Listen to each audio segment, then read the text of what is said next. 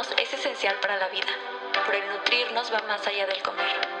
Por lo que en Nutrición con Diana encontrarás un espacio en el que a través del poder de las historias descubrirás las herramientas necesarias para lograr tu bienestar. Lograr tu bienestar.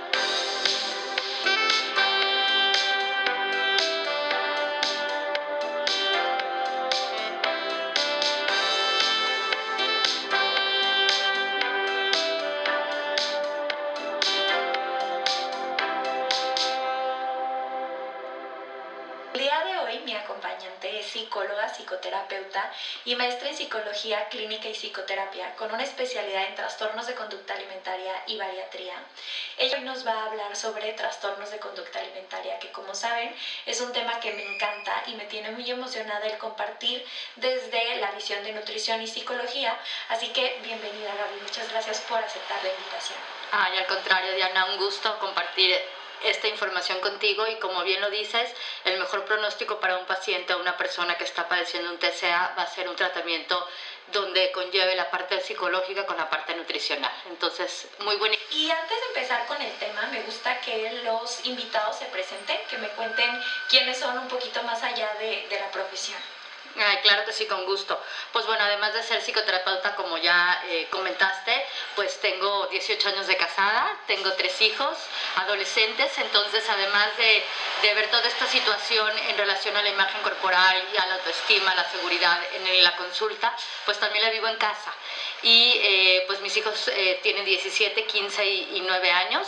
Tengo más de 15 años trabajando ya con, con pacientes. Hice ahí como un espacio cuando mis hijos estaban chiquitos y tengo ya algunos años que retomé, entonces realmente estoy contenta por volver a, pues a trabajar eh, eh, en equipo y por volver a pues de, de, alguna manera a contribuir con, con este eh, tratamiento con enfermedades tan dolorosas y tan difíciles como son los, los TCA. Definitivamente, justo quería yo entrevistarte en este tema porque ya lo hablaremos en el transcurso de la, del episodio. Eh, esta parte que yo creo que es una necesidad importante, la prevención en familia y qué padre que tú nos puedas compartir desde tu mirada como psicóloga, pero también como mamá y que justo estás en el proceso de, de la educación de adolescentes. ¿no? Pero bueno, antes de empezar con herramientas para detectarlas, para hablar del tratamiento, prevenirlas, pues será importante definirlas. ¿Qué son los trastornos de conducta alimentaria? Los trastornos de conducta alimentaria se caracterizan por ser trastornos psicológicos que conllevan una alteración en tu conducta con la comida. Generalmente las personas que, que viven con un TCA tienen situaciones conflictivas en relación de cuánto y qué comen, de cómo se ven, que tiene que ver con su imagen corporal. Eh, son personas que generalmente llevan ya muchos años, la mayoría, algunas eh, adolescentes en edades más tempranas eh, empiezan con restricciones, con conductas compensatorias que hablaremos más adelante, como buscando deshacerse de, la comida. Y algo muy importante es que emocionalmente empiezan a tener situaciones de baja autoestima, inseguridad, cambios en su estado de ánimo, eh, empiezan a tener eh, depresión, ansiedad. Entonces vamos viendo que no solamente hay un cambio en la forma en la que se relacionan con la comida, sino también hay un cambio en el aspecto emocional. Que a veces a mí me parece difícil compartir que un trastorno de conducta alimentaria, aunque en el nombre viene eh, la conducta, los alimentos, no tiene que ver precisamente con no querer comer. O sea, esa es la puntita que se ve del iceberg, pero en realidad pues es una enfermedad mental, psicológica, que debe de ser abordada por un equipo interdisciplinario, que este equipo tiene que estar en contacto, comunicación, y que al final también es un tratamiento para la paciente, pero que en el que se tiene que involucrar a la familia, ¿cierto? Cierto, así es, eh, bien lo dices, ¿no? La conducta alimentaria es lo observable, lo que le llamamos el síntoma. Es la manera en que el, paciente o la paciente están expresando lo que emocionalmente no pueden hablar. ¿Y por qué lo hacen a través de la comida? Porque si nos damos cuenta, lo que eh, ingerimos o lo que entra a nuestro cuerpo o lo que deja de entrar es algo que solo depende de nosotros. Hay una necesidad de control muy fuerte en este tipo de pacientes y la única manera que encuentran este control es a través de la comida y de su cuerpo. Se puede parar de cabeza la familia entera, pueden ir con los mejores especialistas, pero si realmente no hay una motivación en ellos para querer salir adelante, va a ser un tratamiento muy difícil, porque en, e, en esta forma en la que comen o dejan de comer o en la manera en que se relacionan con su cuerpo y con la comida, tiene que ver mucho la manera en que están controlando el dolor, eh, lo que no están pudiendo hablar o lo que no están pudiendo eh, manejar. Y ya lo platicábamos también, qué difícil que sea una conducta que incluso es algo necesario, ¿no? Es una necesidad básica, así como otras como ser humano, pero que al final, como tú dices, es la manera de controlar, pero que es pues lo que se está expresando y no lo que realmente se quiere controlar. Exactamente, en donde radica la complejidad del tratamiento con, con, trastornos de conducta alimentaria es que, a diferencia, por ejemplo, de las adicciones, eh, en donde tú le dices a la persona, nunca más te puedes volver a enfrentar a, la sustancia, como puede ser el alcohol o alguna droga, métela a un cajón y nunca más la vuelvas a ver. Aquí tienes que reencontrarte con la comida de una manera mucho más amigable, entender que es, eh, eh, es energía, que es lo que te va a permitir estar viva o vivo. Entonces es reencontrarte por lo menos tres veces a la semana, al día perdón, con, con ella. Y eso es lo que hace mucho más difícil eh, el, pues el tratamiento. Además, hay una negación muy fuerte aquí. Como socialmente es muy reforzado esta delgadez extrema o el estar haciendo dietas, lo vemos, son conductas que vemos ya de manera como muy natural, le es muy difícil a la persona realmente determinar que está pasando por una enfermedad, por un trastorno psicológico que necesita ayuda de un profesional. Estamos muy habituados a, estar a dieta, estamos muy habituados a decir, es que yo no como carbohidratos, o es que eh, yo no como trigo, o es que yo no, eh, no tomo lácteos o como lácteos. O sea, si te das cuenta, en la industria hemos ido eliminando, ¿no? Empezamos eliminando el azúcar y después el huevo, que era malo, ¿no? Y que, y que, si no, y que la leche que se inflama, los lácteos, y luego el gluten, y pues que estamos, que, ¿a qué llegamos? A nada. Entonces, estamos muy familiarizados con este tipo de conductas que, que, la persona que vive con un TCA muchas veces tarda en llegar a tratamiento porque cree que es normal. Que, que, que lo que está sucede, que lo que está viviendo es algo natural. El otro día mi hija de, de 15 años me decía que fue a una reunión y, pues este, pidieron en una fiesta y pidieron alitas y papas a la francesa. Y entonces dice que en el momento que llegaron las alitas y las papas, ella tomó su plato y empezó a servirse y volteó a ver a, otras niñas que estaban ahí y se dio cuenta que las otras niñas se servían muy poquito. O sea, una alita, dos papitas y, y que lo comían con muy despacito. Y a pesar de que ella pues esté informada, porque platico yo mucho con ella, se sintió mal. O sea, me dijo, mamá, sentía que estaba comiendo de más. En exceso, cuando la realidad es que las otras eran quienes estaban teniendo una restricción. Exacto, ella estaba comiendo normal, lo adecuado para ella. Entonces, sucede mucho esto, que ya es normal comer poquito, ya es normal pedir ensaladas, ya es normal pedir agua en los restaurantes, y entonces eso hace que nos tardemos mucho más en detectar una enfermedad como, como esta. Aquí creo que es donde entra el papel del nutriólogo y lo compartí hoy en redes sociales, que escuchaba dentro de la investigación y, el estudio que constantemente en los últimos meses he tenido, escuchaba algo bien importante que es por ejemplo, en el restablecimiento de un em, estado nutricional óptimo en un paciente que tiene anorexia, con una anorexia muy de, libro, de, restricción, de, bajo peso, pues sí es necesario incluso para que haya un poder cognitivo respecto a que la terapia sea funcional, y que se lleve un estado nutricional adecuado. Y entonces ahí la parte de la alimentación pues lleva un... Es fundamental. Definitivo. Sin embargo, creo que nos estamos olvidando de algo todavía más importante, que es que lleguen menos pacientes a la consulta en ese momento, porque el momento en el que se diagnostiquen pues va a ayudarnos con el pronóstico desde la parte psicológica y nutricional, pero también la prevención creo que que se ha ido del otro lado. Y aquí voy al segundo punto que escuchaba hoy en la mañana en una conferencia, en donde era un médico, me parece que era psiquiatra en España. En España, afortunadamente, eh, sí se cubre como una parte del servicio de salud mental en espacios públicos. Entonces, era una conferencia para papás para que lograran identificar, porque muchas veces, como a nivel primario, les, le tienen un término que no recuerdo, no se logra identificar que se está teniendo un trastorno de conducta alimentaria porque está eh, él hablaba como de los porcentajes de las diferentes enfermedades en niños y adolescentes. Y entonces él hablaba, a ver, si, si nos vamos por porcentajes, pues del 9 al 7% están los trastornos de conducta alimentaria, dependiendo de los trastornos, que básicamente conlleva bulimia y anorexia, que es lo más fácil, eh, entre comillas, de diagnosticar en una consulta de primer nivel. Sin embargo, si nos ponemos a ver, toda la industria o, o toda la prevención o incluso el tratamiento está enfocado en la reducción de la obesidad infantil, porque esa tiene el 34%. Pero entonces, ¿qué sucede? Eh, todos los medios de comunicación ahorita están lanzando temas como las bebidas industrializadas son horribles.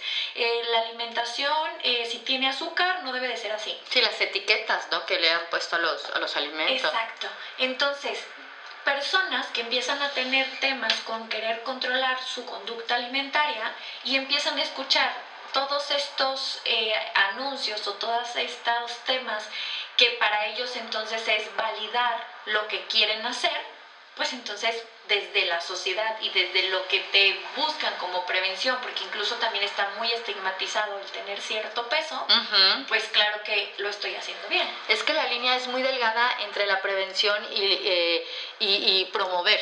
O sea, ahí hay que tener mucho cuidado. Es una línea muy delgadita en, a la hora que hablas de querer eh, cuidar un peso o de este peso sano, ¿no? ¿Qué es un peso sano y para quién es un peso sano? Depende pues totalmente de, de cada uno. Nuestra constitución es diferente nuestra genética es diferente. Yo les digo a las pacientes, es como la estatura, pues aunque tú quieras medir unos 70, si tu genética es de unos 58, unos 60, pues aunque te cuelgue yo de la lámpara, no vas a llegar a medir unos 70, ¿no? Entonces, tiene que ver como con toda esta lucha social eh, fuerte que estamos con este estigma en donde hemos pensado o creído, nos han hecho creer que la delgadez es sinónimo de éxito, de popularidad, de bienestar sin darte cuenta de al extremo al que te puede llevar. Y como bien dices, vemos al, paciente ya como muy del libro, ya esta eh, niña o, niño, porque también se den varones, con una anorexia muy fuerte, con un peso muy delgado y en un riesgo de, muerte, pero no nos damos cuenta que esto tuvo un proceso y que él empezó y empezó de alguna manera. ¿Y cómo lo hizo? Pues seguramente empezó eliminando cierto tipo de, alimentos y seguramente fue reforzada en ese momento. Qué bueno que ya no eh, comes carbohidratos o qué bueno que ya dejaste los refrescos. O mira qué bien te ves, has enflacado, ¿no? Entonces, una, una adolescente con esta necesidad de reconocimiento, con esta necesidad de ir construyendo su identidad y encontrar este reconocimiento en, en, en la sociedad, en su misma familia, pues empieza a decir de aquí soy, mira qué bien, y entonces cada vez es más y cada vez es más hasta que llega un momento en que se, que se eh, eh, está inmersa en una situación de mucho sufrimiento, de mucha soledad, en donde nada es suficiente. Y eso es lo que las va llevando cada vez más y más a, un punto de riesgo de, vida. Eh, son enfermedades que por sí mismas en el, en el manual de diagnóstico de trastornos mentales llevan a la persona a la muerte. Tienen un índice de suicidio muy fuerte y, bueno, y sabemos que también desde el punto de vista físico, pues el riesgo, la desnutrición. Incluso independientemente a la desnutrición, complicaciones con ciertos síntomas, ¿no? con el vómito. Definitivamente, con, eh, desequilibrios electrolíticos que terminan en un hospital, el consumo de sustancias para querer adelgazar, eh, que al final lo único que van a hacer es también una desnutrición eh, más desde cómo está funcionando el cuerpo, son desequilibrio en general. Y, tienes toda la razón en esta parte de que en este momento incluso dan sentido de pertenencia. ¿Por qué? Porque se habla todo el tiempo de dietas, Em, de estar fit. ¿Qué es esto de estar fit? ¿no? Y, creo que lo decías muy bien. Tenemos catalogado como que los trastornos de conducta alimentaria son eh, anorexia, bulimia y últimamente se acepta el, trastorno de, de, atracón como, como un tercer trastorno de, conducta alimentaria. Sin embargo, vemos, por ejemplo, la ortorexia, que es esta cuestión como de, toda la comida sana, nada, de, nada procesado, y ahí la línea es más delgada, ¿no? Que tanto el, el eh, es reconocido como lo orgánico, el que mira que bien come sin nada procesado y que tanto eso ya está siendo una conducta patológica. O en el caso de la vigorexia, ¿no? Esta cuestión como de estar muy marcados, sobre todo en los adolescentes hombres, como de, buscar este, este cuerpo como muy marcado, cuántas horas pasas en el gimnasio, si ya hay eh, un abuso de anabólicos o de alguna sustancia o de la misma proteína para querer lograr eh, ese cuerpo. Entonces vamos como desvirtuando lo que realmente necesitamos y nos vamos alejando como de la realidad, vamos distorsionando la realidad y, y por eso nunca es suficiente, porque tenemos en nuestra cabeza la idea de un cuerpo de una forma que no vamos a alcanzar. Sin embargo, lo que comentabas al principio es importante como patologías son multifactoriales y es importante entender que esto que están haciendo es un reflejo de lo que emocionalmente están viviendo. Inseguridades, baja autoestima, cambios en su estado de ánimo, alguna situación a lo mejor de mucho dolor que no pudieron manejar, como puede ser ahorita lo, de la pandemia. O sea, hubo un boom en la pandemia. ¿Por qué? Porque imagínate un adolescente que, que su fuga eran los amigos, era la escuela y de repente me quedo encerrada en casa con mis papás 24 horas y no tengo nada más que hacer.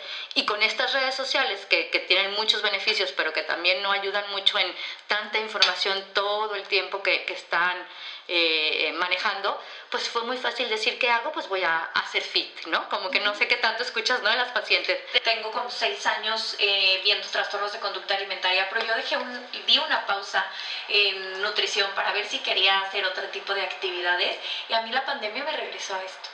¿Por qué? Porque al final había, me pasó contigo, que había psicólogas que conocían que yo había trabajado con trastornos de conducta alimentaria previo a la pandemia y ya no había suficiente capacidad de las personas que por lo menos en Guadalajara nos dedicamos a, esa área de, de que incluso el tipo de trastorno de conducta alimentaria que yo inicié a ver era muy de libro, como ya lo platicábamos.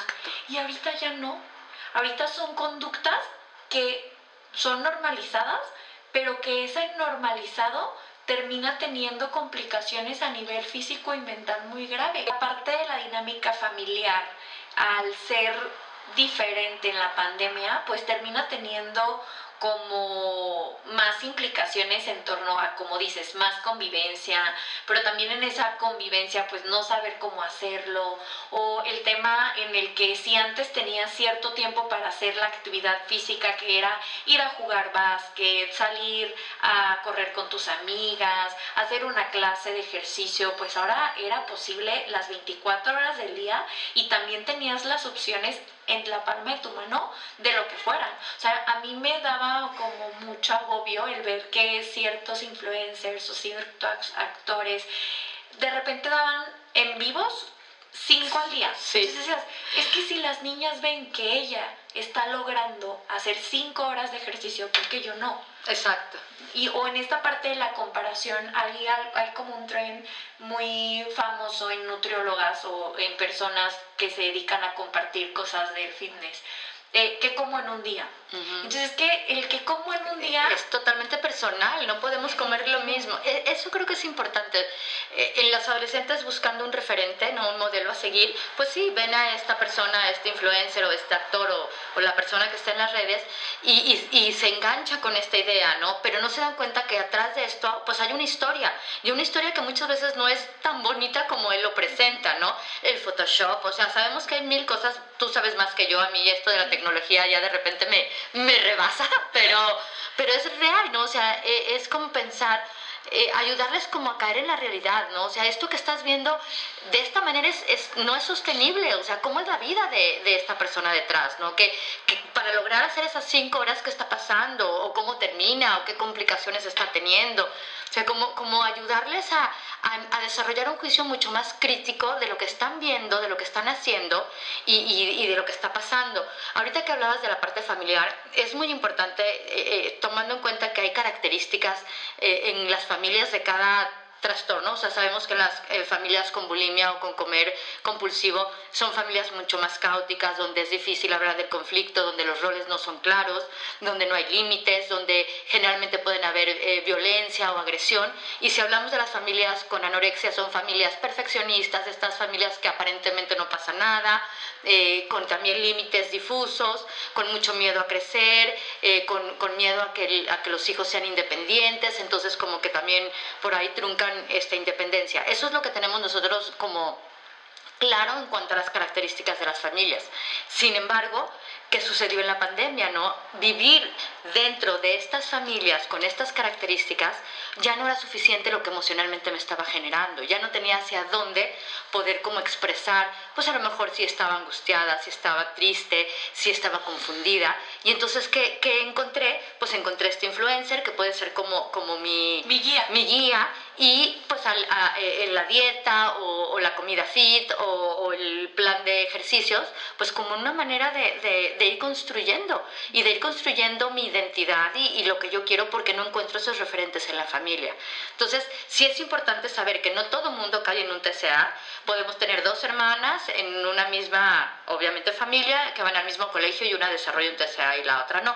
¿Por qué? Porque también hay factores psicológicos. Hay ciertas situaciones en la persona, inseguridad, baja autoestima, depresión, eh, estas fluctuaciones en el estado de ánimo que pudieron haber sido precipitantes también para el desarrollo del TCA. Y hay eventos, ¿no? A lo mejor la muerte de alguien o algún comentario en la escuela o alguien que a lo mejor de niño tuvo eh, problemas con su peso o alguna historia familiar de abuso. O sea, hay muchas situaciones. Por eso, aunque hablemos generalidades del TCA, es, es algo muy personal, igual que, que su plan de alimentación. No todos se tratan de la misma forma ni a todos les afecta de la misma forma. Y ahorita que hablabas también de que no todo va a caer en un o no todas las personas van a, a, tener un trastorno de conducta alimentaria aun cuando vivan condiciones muy parecidas, también creo que es importante dejar claro que hay conductas alimentarias de riesgo, que tampoco todas van a llegar a tener un trastorno de conducta alimentaria, que ya en otro episodio hablábamos de cuáles eh, son, pero que también hay estas conductas que si se empiezan a hacer crónicas o se suman, puede ser un trastorno de conducta alimentaria no especificado. Y es cuando ya empiezas a darle mucha de tu energía a ese tema de los alimentos y a la relación que tienes con tu cuerpo. Exactamente, son focos rojos, ¿no? Son focos rojos que, que aquí los papás es importante que estén como muy pendientes.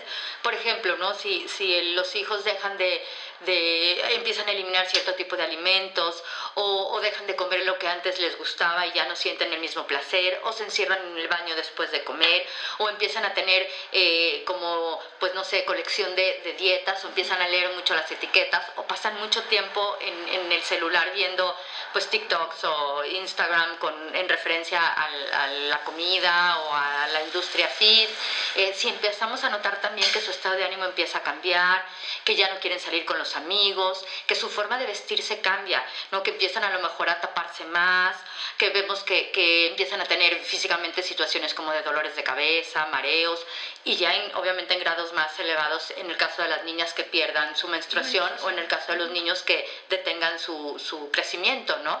O en el caso de bulimia, por ejemplo, como decía, que, se, que vayan al baño constantemente después de comer o que tarden mucho tiempo bañándose, porque también por ahí ellas van encontrando como sus secretos. O eh, en el caso de comer compulsivo, también que, que, veas que la comida empieza a faltar, que, que, dura poco. O sea, son señales que es importante que, que veamos y que ojalá y pudiéramos desde ese momento darnos cuenta que algo está pasando con nuestro hijo, con nuestra hija, o con nosotros mismos, ¿no? Como mamá, porque creo que también eso es un punto importante. La mamá actual, la mamá joven actual, es una mamá que le está costando mucho trabajo aceptar también el paso de las etapas de desarrollo. Si te das cuenta, no, no quiero generalizar, pero muchas de las mamás actuales son mamás que pasan mucho tiempo en el gimnasio, que están expuestas a muchas cirugías, a muchos tratamientos para no envejecer, y al final es el mensaje que estás mandando. Entonces de repente no sabes si es la mamá o la hija, ¿no? Si, si se vistió igual la mamá que la hija. Y entonces imagínate una hija que está empezando a, construir su identidad y ve a una mamá toda muy buena, por decirlo como se dice, cómo me siento como adolescente. No, no, no, no puedo llegar a estos estándares que mi mamá, entonces emocionalmente viene ahí una situación muy, muy dolorosa. Y eso mismo pasa con la parte de, los referentes que ven en, redes sociales. Para mí es bien común que lleguen a consulta mostrándome una foto, preguntándome que si se pueden ver de esa manera. Primero les pregunto por qué quieren verse de esa manera y segundo les digo que es imposible porque cada persona tiene un cuerpo y que ese cuerpo puede ser muy parecido, pero que en realidad no es posible tener un cuerpo exactamente, incluso haciendo las mismas actividades que esa persona esté haciendo, ¿no? Casi que ser gemela perdida. La copia. Exactamente, no, no es posible.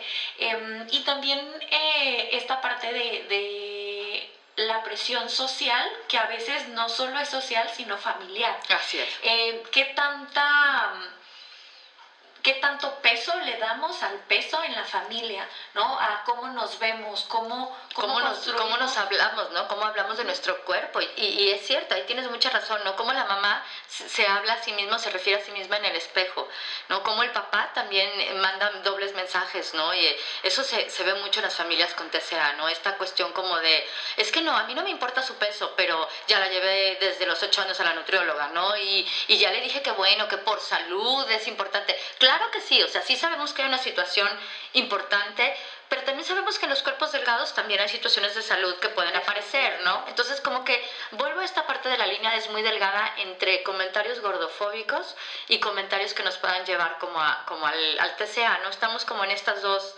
eh, pues extremos. Entonces sí hay que tener mucho cuidado. Creo que lo más importante es entender que cada uno tiene, como, como bien lo dices, un cuerpo que es único, que, sí es válido cuidarlo, pero ¿qué es cuidarlo, no? O sea, es, pues sí es válido, claro que es importante hacer un, plan de ejercicios eh, que te dé energía, que te dé fuerza, claro que comer balanceado de todo, que te sientas cómodo, porque al final la comida es nuestra energía, es lo que nos va a permitir estar vivo, pero ya cuando emocionalmente eh, se presenta ansiedad, tengo miedo, eh, estoy enojada y como, estoy triste, ya no sé si, estoy, si tengo hambre, si tengo un antojo, qué es lo que estoy sintiendo, ¿no? Ahí es, es importante.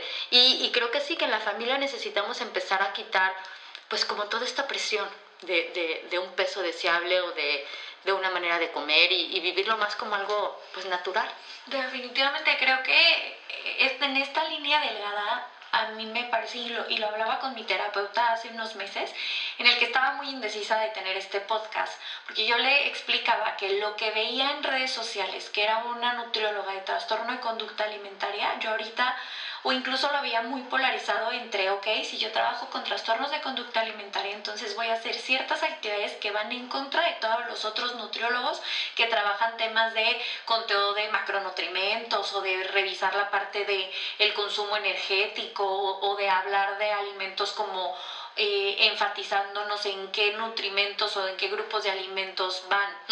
Y yo creo que, que al final, uno, tenemos que revisar qué necesita el paciente. Así es. Porque habrá pacientes que probablemente necesiten, por ejemplo, en caso de una anorexia, un, un, plan de alimentación, porque si nos vamos a la alimentación intuitiva, que también ahorita es un boom, pues claro que su intuición y en realidad es más el trastorno. Seguirá siendo restrictiva. Definitivamente, ¿no? O que a lo mejor una persona que, que nunca ha tenido contacto con su hambre, probablemente al inicio sí necesite contactar con eso y con consumir alimentos que probablemente nutrimentalmente, porque a ver, no hay alimentos buenos o malos, pero sí hay alimentos más nutritivos que otros, y hay unos que nos aportan más vitaminas que otros, pero entonces tampoco tendríamos por eso que comparar eh, alimentos que me van a proporcionar grasas esenciales para el, por ejemplo, en las mujeres, la producción hormonal, con alimentos como los vegetales que me van a que al consumirlos me van a compartir de ellos vitaminas y minerales. O sea, son completamente necesidades diferentes, ¿no?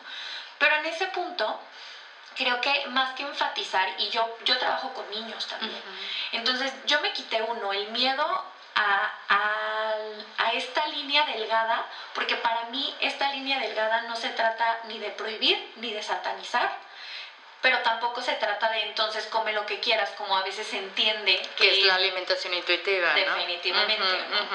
Y, o por ejemplo, eh, lo que se escucha sobre la gordofobia, que entonces es como promover la obesidad, cuando en realidad no, es saber que todos los cuerpos son válidos, Exacto, todos los y que cuerpos tienen tamaños diferentes. y en todos pueden existir o no salud. Yo les digo, yo soy el ejemplo más preciso, yo tengo un cuerpo pues que dentro de todos estos conceptos de normalidad, diciéndolo entre comillas, pues está sano. Pero en realidad yo tengo una enfermedad que es autoinmune, que es algo que se desarrolló y que probablemente si yo hubiera tenido un cuerpo grande, me lo hubieran atribuido a eso. Y entonces eso es lo que queremos erradicar, ¿no? Como todos estos conceptos que están como en el blanco y negro y que en realidad la nutrición y, y me imagino también las, la parte de la psicología, pues no se trata de nunca estar tristes. Exacto, por supuesto. O sea, y creo que, que esto que, que comentas, Diana, nos hace tener mucho mayor claridad de por qué el tratamiento tiene que ser eh, multidisciplinario, ¿no? Porque en este caso, bueno, tú con, con, toda tu experiencia y con todo este conocimiento vas orientando a las pacientes eh, cómo manejar este estímulo que para ellas ha sido tan aversivo como es su cuerpo y la comida.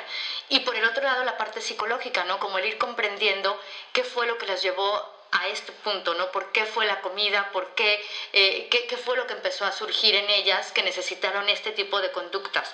Y entonces se va trabajando a la par, ¿no? Trabajas por un lado toda esta eh, información e irles eh, ayudando como a, esta aceptación de su cuerpo, de, de eh, pues ser como mucho más condescendientes con ellas mismas y con su forma de comer. Y por el otro lado desde el punto de vista emocional pues a que se vayan construyendo desde muchos otros aspectos y no solamente desde la parte física no que vayan comprendiendo quiénes son ellas o ellos. Eh, siempre hablamos más en femenino pero no, no, que no se nos olvide que también hay hombres no eh, que, que, que les gusta que no les gusta porque entonces también ahí se empieza a generar mucha confusión. Ya no sé qué quiero ya no sé qué me gusta ya no sé a dónde voy y eso genera tanta angustia que entonces mejor voy por lo que lo seguro, ¿no? Que es este plan o esta dieta o esta forma de, comer o de no comer, ¿no? Entonces sí es como ayudándoles a, a ellas a, construirse en, esta identidad, eh, en descubrirse, en, en, ser como mucho más, eh, como decía, condescendientes consigo mismas y, y a buscarle como un sentido a su vida,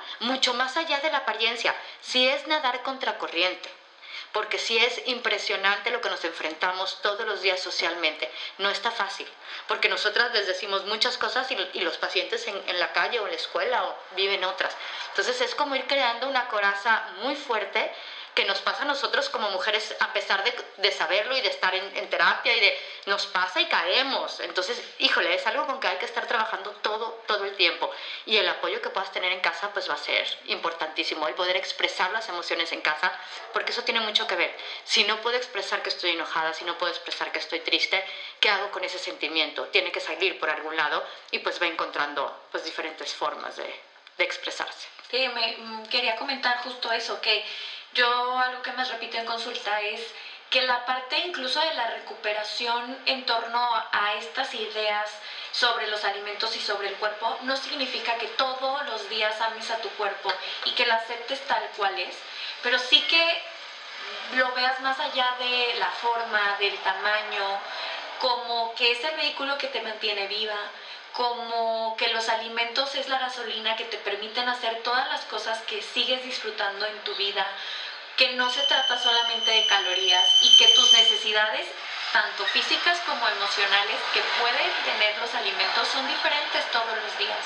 Así y que entonces por eso no podemos ni seguir la dieta de alguien más, pero tampoco querer seguir controlando lo que comemos, porque muchas veces se va como trasladando el síntoma haciéndose diferente, ¿no? A, lo mejor llega una chica que quiere adelgazar y entonces llega un momento en que, bueno, entonces ahora quiero estar fit cuando en realidad es el mismo. sí, nada más se llama diferente, ¿no? Definitivamente.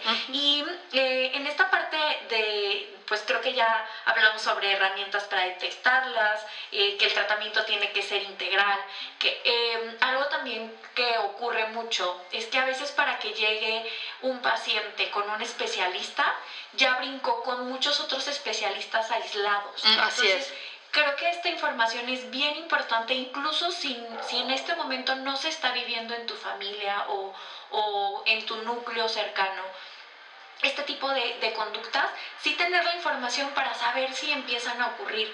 Porque muchas veces van con el endocrinólogo porque ya dejó de crecer. Eh, y empiezan hasta con el pediatra, ¿no? El pediatra, el endocrinólogo, así, así, recurren a todos. O la parte de, de, la emoción, pero bueno, entonces se van con un psicólogo y entonces creen que es la parte de que está irritable porque está triste, pero no se dan cuenta de que también están controlando los alimentos. Y también otra parte que hace un momento iba a compartir es que yo, yo trabajo con niños, o sea, mi, mi especialidad es materno-infantil. Dentro de este materno-infantil, una de mis líneas de trabajo son los trastornos de conducta alimentaria.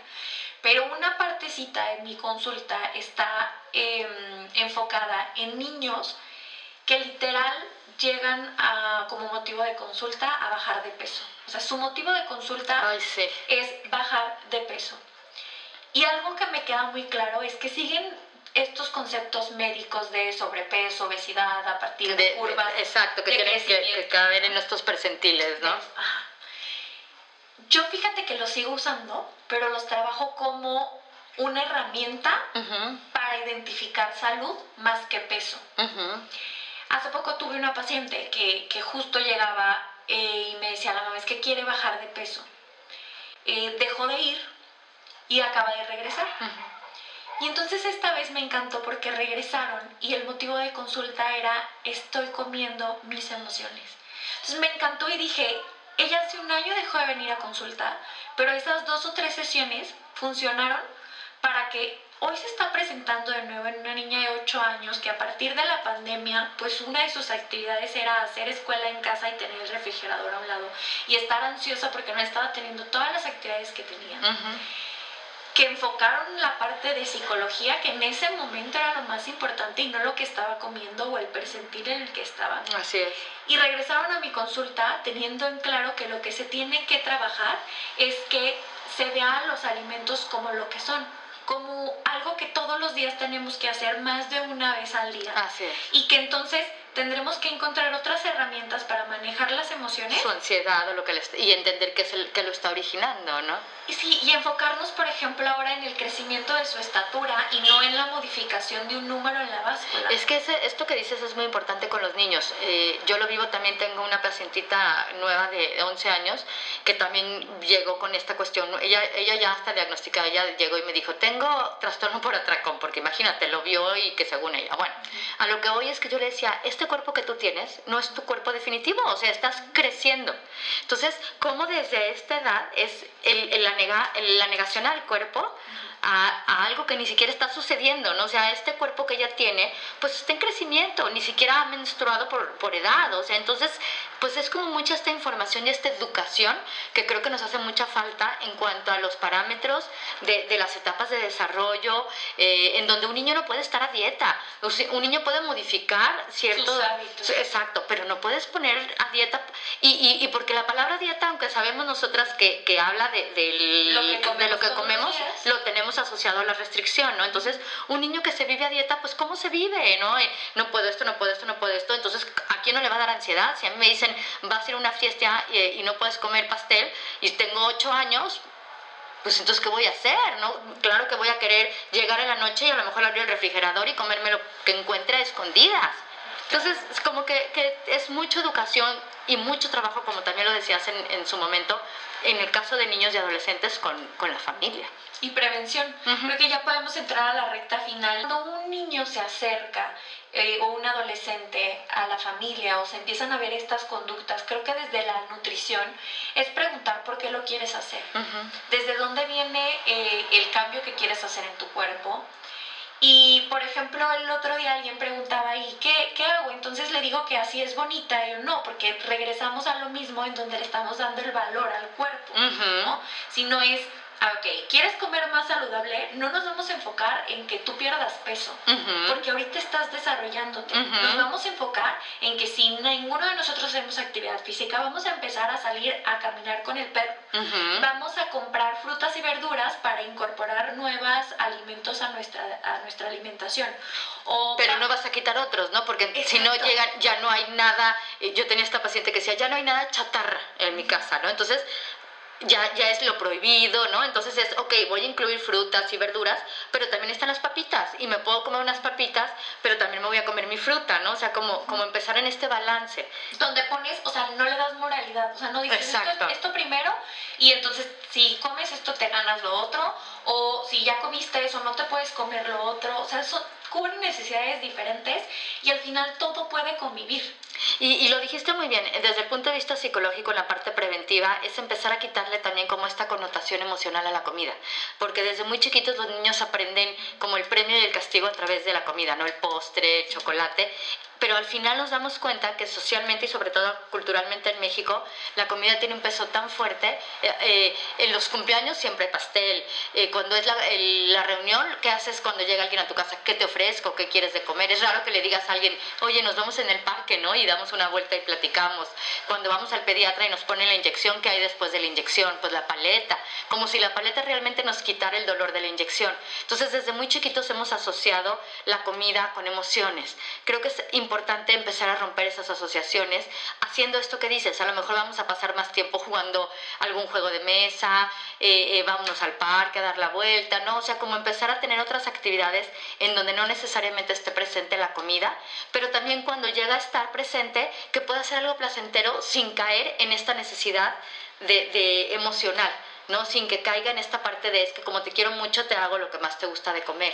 O sea, como que, es una situación muy compleja, ¿no? Pero hay que ir como empezando a, a quitar estas etiquetas. Y que en este quitar las etiquetas se pueden descubrir que hay muchas maneras de disfrutar los alimentos sin que esto genere estigma. Así es. Porque entonces luego se cree que solo esos alimentos prohibidos, que desde que son prohibidos se antojan más, o desde que creemos que no deberíamos de consumirlos y entonces es como, bueno, me lo como con culpa, pero igual me lo comí y entonces ya ni siquiera lo disfruté. Y entras en este ciclo. Ajá, cuando en realidad pudo haber sido muy placentero o al revés, con estos alimentos que sentimos que debemos de comerlos por necesidad, como frutas, verduras, proteínas, cereales, leguminosas, cuando en realidad también puede ser una experiencia sensorial muy rica y que incluso puede ser también un momento de convivencia en familia. Así es. ¿no? Desde la parte de la planeación del menú, la compra, la preparación y el compartir el alimento. Y, y le quitas ya todo este, todos estos mitos, ¿no? Alrededor de, de la comida.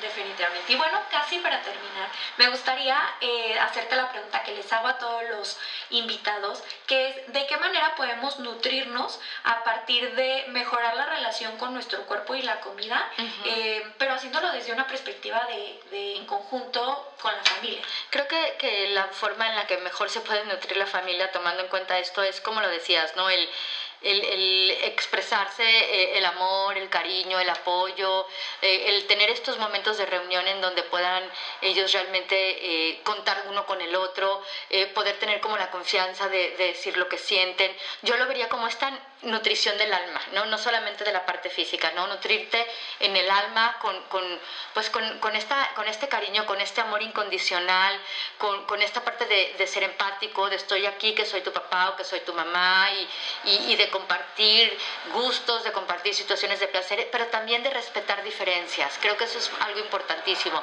Así como hablábamos de que cada quien tiene un cuerpo diferente, pues cada quien tiene una manera de ver la vida, de gustos, de deseos que son diferentes. Respetarlos, eh, eh, darles un valor, eh, realmente como, como poder apapachar, siempre, he dicho que, que, lo difícil de los trastornos de, de, conducta alimentaria es que cuando tienes una ruptura, por ejemplo, te rompes un brazo o una pierna, pues te enyesan, ¿no? Aquí la ruptura es en el alma y no se puede poner un yeso. Entonces hay que hacer un trabajo muy fuerte. Evitemos eso, cobijando y protegiendo el alma de nuestros niños y nuestra propia alma. Ay, Gaby, qué bonito, qué bonito cierre. Muchas gracias por aceptar la invitación y nutrirnos con esta información. Eh, vamos a dejar todos tus datos en, en la descripción del programa. Eh, de verdad, muchas gracias. Sé que es una gran herramienta este podcast con toda la información que nos compartiste para la prevención. Eh, yo les digo, si yo pudiera dedicarme a cualquier otra cosa, lo haría, porque es, es increíble el ser acompañante de una recuperación y, y, yo les digo, es que es regresar a la vida. Exacto, o sea, regresar... es una satisfacción que no, no hay palabras, ¿no? Con qué describir. Yo les digo, si a mí algo me da sentido en la vida, mucho es trabajar con trastornos sí. de conducta alimentaria, pero yo podría dejar esa sensación si tuviera también, o sea, o no tuviera que ver todo el dolor que conlleva oh, el proceso para llegar ahí. Así es, así es. Entonces, no, pues al contrario, Diana, para mí ha sido un gusto y pues ahora sí que, que juntas hemos visto muchos casos de éxito y como dices, muchos casos muy difíciles también, pero lo mejor es la información. Entre mayor información tenga la gente sobre los riesgos y que son enfermedades de mucho sufrimiento, se empezará, ojalá, y, y, aunque, como decíamos, vamos en contra de la corriente, pero ese granito de arena que podamos hacer en casa con nosotros mismos, de apoyarnos, de apapacharnos, de aceptarnos y, y de entender realmente pues la función de la comida y de nuestro... Si te gustó este episodio, no dudes en compartirlo con alguien que lo necesite. Si es la primera vez que me escuchas, yo soy Diana y puedes encontrarme en redes sociales como Nutrición con Diana, así como cada martes en este espacio. Espero pronto de nuevo coincidir para seguir nutriéndonos. Muchas gracias, Gaby. Gracias a